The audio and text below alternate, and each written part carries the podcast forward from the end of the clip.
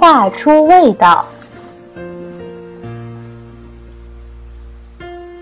喜欢画画的豆豆特别挑食，急坏了他的爸爸妈妈。开饭了，豆豆悄悄地请小鸟帮他吃青菜，请小狗帮他吃肉。豆豆越来越瘦，妈妈就让豆豆帮忙画菜谱。妈妈按照菜谱做菜。并让豆豆把尝过的味道画出来。